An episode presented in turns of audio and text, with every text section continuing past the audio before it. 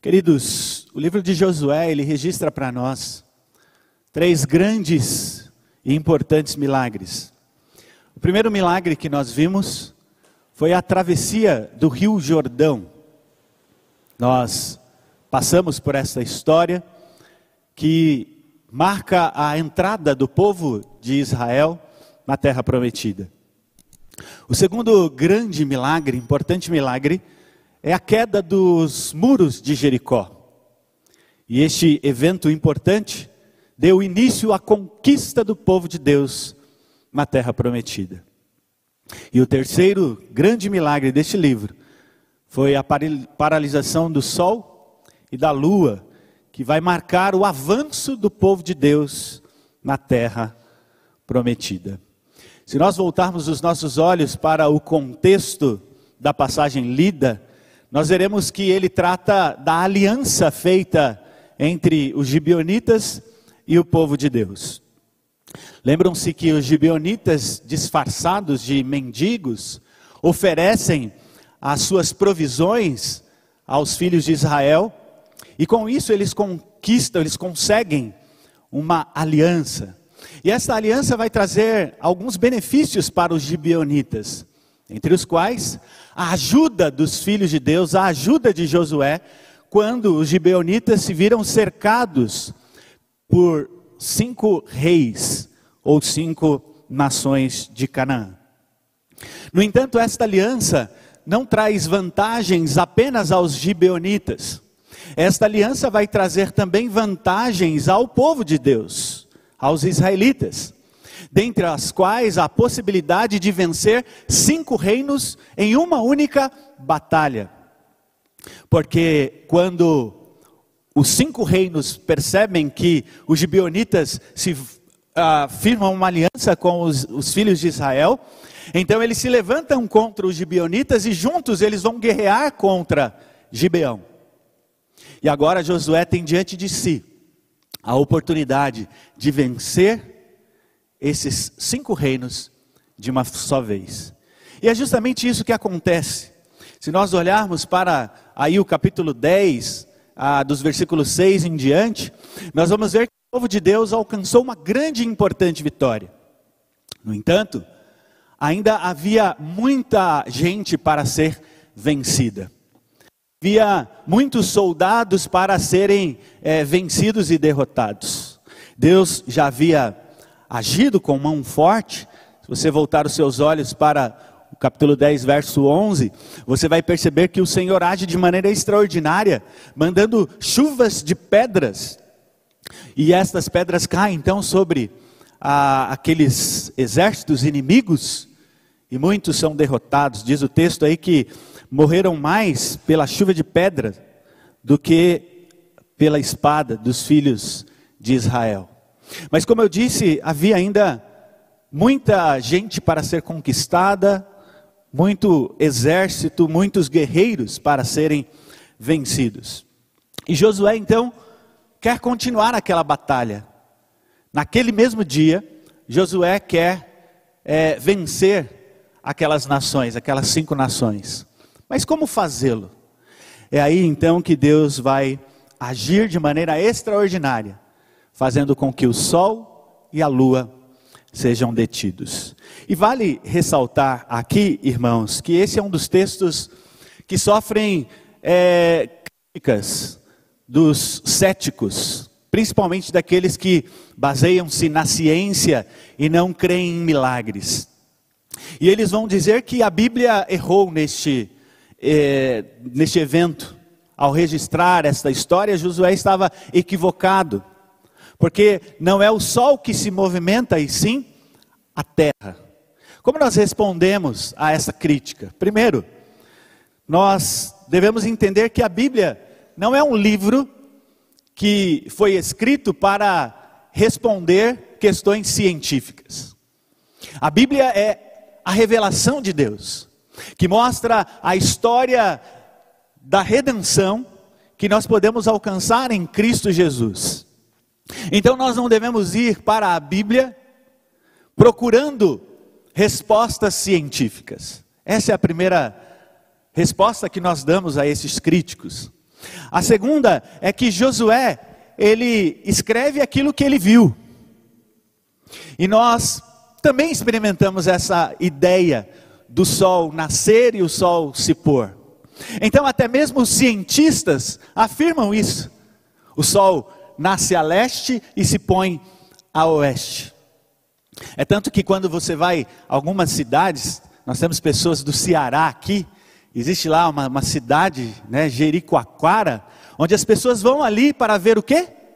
O pôr do sol. Então Josué escreve dentro, dentro de uma perspectiva humana, aquilo que ele estava vendo. Então, nós podemos entender que, da perspectiva humana, o sol parou e a lua se deteve. Estamos então diante do terceiro grande milagre do livro de Josué. E o que nós podemos então aprender, posto isso, com esta história, com este relato, com este evento? Primeira coisa que eu quero destacar aqui, primeira lição, é que a paralisação do sol e da lua aconteceu em resposta ao pedido de Josué. Quando nós olhamos para o pedido de Josué a Deus, você pode perceber aí no verso 12, então, Josué falou ao Senhor no dia que o Senhor entregou os amorreus nas mãos dos filhos de Israel. Nós vamos perceber que esse pedido, ele acontece logo após o pedido dos gibeonitas. Lembram-se? Acabei de falar, os gibeonitas se viram cercados pelos inimigos, e eles então vão até Josué para pedir socorro a Josué e aos israelitas. E por que os gibeonitas vão até Josué pedir socorro? Por duas razões. Primeiro, porque os gibeonitas sabiam que Josué e os filhos de Israel eram vitoriosos. Eles sabiam que Josué e o seu povo tinham ao seu lado o Deus de Israel, que já havia realizado muitos feitos no Egito, e enquanto caminhava à terra prometida. E os gibeonitas tinham esta ciência. É por isso que eles vão até Josué, porque reconhecem a força de Josué, a força de Israel, a força do Deus de Israel. Note como é vantajoso você estar ao lado dos mais fortes. Lembram-se quando éramos crianças e jogávamos bola, né? E nós íamos escolher o time. E você queria ficar, obviamente, perto daquele que é que seria o melhor jogador, perto do mais forte, do mais habilidoso. Nós preferimos ficar perto dos mais fortes. E foi isso que os gibeonitas fizeram. Mas em segundo lugar, eles escolhem Josué e vão até Josué pedindo ajuda, porque eles tinham a certeza que Josué iria ajudá-los naquele momento de aflição e de guerra. Por quê? Porque Josué era fiel à aliança. Lembram-se que eles haviam firmado uma aliança com o povo de Deus. E esta aliança dá a eles a certeza de que no momento da aflição, Josué e Israel, o Deus de Israel, se voltará a fim de ajudá-los.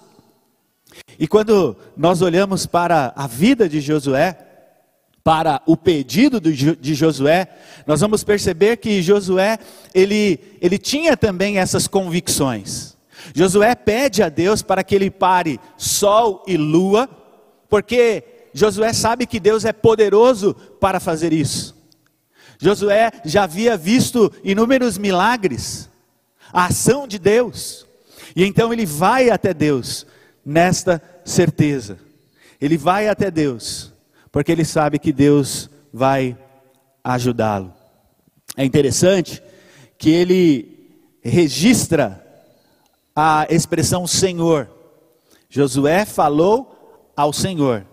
Ele não chama Deus de Adonai ou de El Shaddai, mas ele chama Deus de Iavé, porque Josué sabe que ele está diante do Deus da aliança. E ele sabe que o Deus da aliança, que tem todo o poder, vai socorrê-lo naquele momento. Essa é uma certeza, irmãos, que nós temos. Embora Deus seja grande, poderoso, soberano ele fez conosco uma aliança. E é por isso que nós podemos ir até Deus, é por isso que nós oramos, é por isso que nós clamamos ao Senhor, porque apesar de toda a sua grandeza, Ele nos abençoa. Josué, ele sabe que goza de inúmeros privilégios por ter o Deus da aliança ao seu lado. Eu me lembro aqui das palavras do Senhor Jesus Cristo, quando ele nos ensina a pedir a Deus. E ele diz: Pedi e dar-se-vos-á. Buscai e achareis. Batei e abrir-se-vos-á. Porque todo o que pede, recebe, e o que busca, encontra. É esta certeza que permeia o coração de Josué. É esta fé que Josué nutre no seu coração. Nós também podemos nos dirigir a Deus, na certeza que Ele é poderoso para responder, para mudar a nossa situação, a nossa sorte, e Ele faz isso mediante o seu poder. É claro que nós não esperamos que Deus pare sol e lua, como fez com Josué. Ele continua sendo o mesmo Deus, poderoso, mas ele não necessariamente realiza as mesmas coisas. No entanto, o princípio está aqui registrado para a nossa edificação. Este evento, esse milagre acontece em resposta ao pedido de Josué. Mas em segundo lugar, este terceiro milagre teve também a sua veracidade comprovada nós podemos perceber a comprovação deste grande milagre observando as três fontes que o texto nos apresenta. E a primeira fonte é o próprio Josué. Nós temos o testemunho de Josué de que este evento foi verdadeiro, de que ele de fato aconteceu. E Josué então reconhece que não houve dia como aquele, nem antes e nem depois. Mas este evento não foi comprovado apenas por Josué, este evento foi comprovado pelos próprios israelitas. O texto vai dizer que Josué pede a Deus na presença de todo o povo, na presença dos filhos de Israel. E portanto, aquele dia prolongado foi testemunhado também pelos israelitas. Mas a terceira fonte, aparece no texto, é o livro chamado Livro dos Justos, um livro que é também citado em 2 Samuel 1, verso 8. E este livro é um livro de crônicas, é um livro que registrava as, as histórias, as vitórias do povo de Deus. E quando Josué cita este livro, ele está dando um peso maior ao seu relato, como que dizendo, até mesmo os escritos não inspirados, vamos dizer assim, registraram este fato, este milagre. Mas talvez você esteja se perguntando: e quanto à comprovação da ciência? Eu imaginaria que o pastor apresentaria aqui é, provas científicas, apresentaria aqui argumentos de grandes escolas científicas. Nós precisamos entender uma coisa, irmãos. Deus, ele não está preocupado em responder questões tão complexas como essa. Esse não é o objetivo do texto. Porque essas pessoas dizem que se sol e lua parassem, a terra entraria em colapso. Mas o objetivo do texto não é trazer para nós estas explicações. Para nós, a palavra de Josué vale muito mais do que qualquer palavra da ciência. Por quê? Porque as palavras de Josué foram inspiradas pelo próprio Deus. E o nosso Deus é verdade. Ele fala a verdade, ele é a verdade, e tudo que provém dele é verdadeiro. Portanto, Josué, inspirado pelo Senhor, fala aqui de coisas verdadeiras. Sobre a inspiração de Deus, ele registra aquilo que é verdadeiro. É certo que nem tudo aquilo que Josué falou é verdade, mas aquilo que Josué escreveu, registrou, aquilo que está aqui é digno de fé, é digno de confiança. Então nós podemos crer na veracidade deste evento por causa destas fontes. Quando eu peço, quando eu penso em eventos como esse, em situações como essa, eu fico me lembrando de um outro milagre, um grande milagre, que é registrado no Novo Testamento, que é a ressurreição do nosso Senhor e Salvador Jesus Cristo. O apóstolo Paulo, quando escreve aos Coríntios, ele vai dizer que a ressurreição de Cristo foi testemunhada por Pedro e pelos demais apóstolos, por Tiago, por Paulo e por mais de 500 pessoas de uma só vez. E o que me chama a atenção neste relato de Paulo, quando ele escreve aos Coríntios, é que ele fala a, a, respeito da ressurreição de Jesus e ele fala sobre a consequência do ceticismo em relação à ressurreição de Jesus. E ele vai dizer: se Cristo não ressuscitou, é vã a nossa pregação, é vã a nossa fé. E esse princípio vale para este texto também. Se nós não cremos, não crermos na historicidade deste evento, deste milagre, então é vã a nossa pregação. É vã a nossa fé. Então, este registro é verdadeiro, assim como toda a Bíblia é verdadeira. Nós temos inúmeros milagres registrados na Bíblia, e nós, pela fé, cremos, porque cremos em um Deus que é poderoso para parar sol e lua. Então creiamos na Escritura, creiamos no relato, no registro bíblico. Terceiro e último lugar, eu penso nesse texto e olha o que este grande milagre objetivou a vitória do povo de Deus. O objetivo de Deus parar sol e lua foi sacramentar a vitória do povo de Deus sobre aquelas cinco nações. Cientistas cristãos, irmãos, têm procurado olhar para esse milagre, mostrando o que de fato aconteceu naquele dia. E segundo eles, não apenas a terra parou, lembremos, o sol está parado, a, a terra gira em torno do sol. Então eles vão dizer que não apenas a terra e a lua pararam, mas eles vão dizer que o universo inteiro deixou de se movimentar. E essa paralisação do universo, se não fosse a ação milagrosa de Deus, faria com que todo o universo entrasse em colapso. Afirmam os cientistas que, assim como nós, creem na soberania de Deus.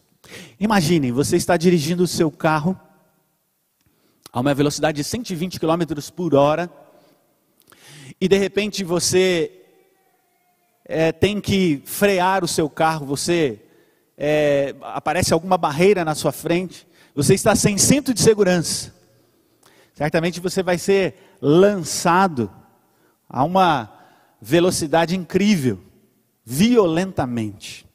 Agora imaginem, a Terra, ela gira em torno do seu próprio eixo, a mais ou menos 1.500 quilômetros por hora. E em torno do Sol, a mais ou menos 100 mil quilômetros por hora. E o Sol também se movimenta.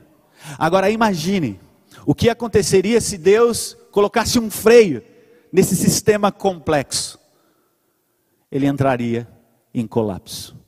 Mas por que não entrou? Por que nós podemos crer que Deus parou o universo e a vida continuou? Porque para Deus, irmãos, não há impossíveis. O Deus que criou todas as coisas, Ele pode todas as coisas. E o que chama a nossa atenção nesse texto é o motivo pelo qual Deus para o universo. E Ele faz isso para que o seu povo vença aquela batalha. Em resposta à oração de Josué, Deus para o universo, para que o seu povo vença a batalha. Isso nos leva a duas verdades, pelo menos. Primeira, sem a intervenção de Deus, não há vitória. O povo não conquistaria a terra se não fosse pelo Senhor. E quando nós lemos o livro de Josué como um todo, nós vamos perceber que este era o segredo, era a chave da vitória. Não era a espada, não eram os carros e os cavaleiros, mas era o Senhor. O texto nos diz no final do verso 14 que o Senhor pelejava por Israel. E porque o Senhor pelejava por Israel, caíram pedras dos céus. Porque o Senhor pelejava por Israel, Ai foi vencida. Porque o Senhor pelejava por Israel, os muros de Jericó caíram. Porque o Senhor pelejava por Israel, o rio Jordão foi aberto. Portanto, sem a intervenção de Deus, não há triunfo, não há vitória. Salmo 124, versos de 1 a 3. Não fosse o Senhor que esteve ao nosso lado, Israel que o diga. Não fosse o Senhor que esteve ao nosso lado, quando os homens se levantaram contra nós e nos teriam engolido vivos, quando a sua ira se acendeu contra nós. Então, sem Deus, não há vitória. A Bíblia diz que nós somos mais do que vencedores, não por nossas próprias forças, mas por meio daquele que nos amou por meio de Jesus. Então, nós podemos aprender que sem a intervenção de Deus, nós não avançamos, nós não conquistamos. Ele nos prometeu uma terra, um novo céus e uma nova terra. E por nossas próprias forças, jamais nós chegaríamos neste lugar maravilhoso. Mas é o Senhor quem peleja por nós. Eis aí a perseverança dos santos é o Senhor guerreando a nossa guerra. Mas a segunda verdade que nós podemos aprender aqui é que essa intervenção de Deus, o fato de Deus paralisar sol, lua, terra, o universo como um todo, nos leva a pensar também no seu maravilhoso amor. Ele firmou uma aliança conosco. E porque ele ama a si mesmo, porque ele é fiel à sua aliança e porque ele nos ama, então ele é capaz de parar sol e lua para beneficiar o seu povo. E ele faz isso não porque os israelitas eram os melhores, não porque havia nos israelitas alguma coisa que atraísse a atenção de Deus, não havia méritos. Se nós estudarmos a história, nós vamos perceber que Josué e o povo errou e pecou muitas vezes. Mas por que Deus faz isso então? Porque Ele para o universo por causa de um povo. Porque Ele fez uma aliança firmada no seu amor. Eu pergunto a você: o que você seria capaz de fazer por amor? A Bíblia diz que nós, sendo maus, damos coisas boas aos nossos filhos. E a Bíblia diz, palavras do nosso Senhor Jesus: Ora, se vós que sois maus sabeis dar boas dádivas aos filhos, quanto mais o vosso Pai que está nos céus dará boas coisas aos que lhe pedirem. Então, quando nós olhamos para esta passagem, nós percebemos também o amor de Deus. E embora nós estejamos diante do amor de Deus ao parar o universo, a maior prova de amor de Deus não foi a paralisação do universo para que o seu povo vencesse, mas a maior prova do amor de Deus é o fato dele ter enviado Jesus a este mundo para morrer pelos nossos pecados.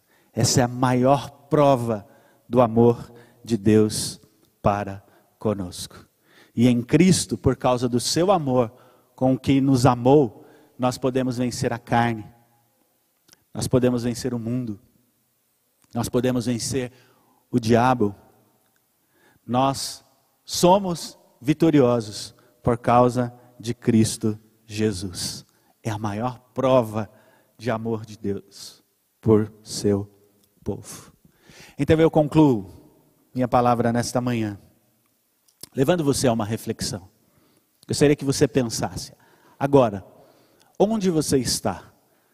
Você está aqui neste ambiente, Igreja Presbiteriana Betel, alguns metros quadrados. Mas a nossa igreja está em um bairro que já é um pouco maior, Jardim Monte Kemmel. Mas o Jardim Monte Kemmel, ele está na cidade de São Paulo. E eu gostaria que você fosse tentando imaginar, dimensionar essas coisas. Mas a cidade de São Paulo pertence ao estado de São Paulo. Nós estamos na região sudeste. Nós estamos no Brasil. Mas o Brasil está em um continente. E os continentes formam um mundo, a Terra. Agora, continue pensando. A Terra faz parte, é, é, é uma pequena parte de um, um universo que é infinito. E nós temos um Deus que cuida de tudo isso. O mundo, o universo não está à, à deriva. Deus tem cuidado de todas as coisas por sua providência. Agora pense e observe. O Deus que cuida dessas coisas tão complexas, que os nossos olhos não conseguem captar, é o Deus que cuida de nós, de cada um de nós individualmente. Ele, gerenciando coisas tão grandiosas, estava com seus ouvidos atentos ao pedido e à oração de Josué. Então eu gostaria que você pensasse nisso. Se você faz parte do povo de Deus, Deus fez com o povo de Deus uma aliança, e esta aliança é feita com você também, individualmente. Então, Ele cuida de você individualmente, assim como Ele gerencia e cuida de todo este universo. Ele tem cuidado da sua vida. ouvindo as suas orações. Você pode orar neste mundo tão imenso, neste universo tão complexo, e Deus pode te escutar, porque Ele é poderoso, porque Ele o ama, porque Ele fez com você uma aliança. Que grande privilégio nós temos, irmãos, de ter um Deus tão grandioso e que cuida de nós de uma maneira tão particular e maravilhosa. Ele ouve as nossas orações, ele se preocupa conosco, ele luta as nossas lutas. Então saiba que na sua luta diária, no seu trabalho, na sua casa, na sua família, as aflições que você enfrenta, você não está sozinho. Deus está com você. E por mais que você ache, ache a, a situação tão complexa, tão difícil, para Deus, isso é muito simples. Assim como é simples Ele gerenciar esse mundo, este universo, é simples Ele cuidar das suas lutas, das suas aflições. Então, confiemos em Deus. Ele é poderoso para fazer infinitamente mais do que pedimos ou pensamos que se ele parou o universo para que o seu povo vencesse, então ele pode fazer coisas extraordinárias para que você também vença, para que você encontre o triunfo, desfrute do triunfo. Então creiamos nesse Deus maravilhoso, que está acima da ciência, esse Deus que se revelou a nós, que nos ama, que nos quer bem. Que Ele então nos abençoe. Amém.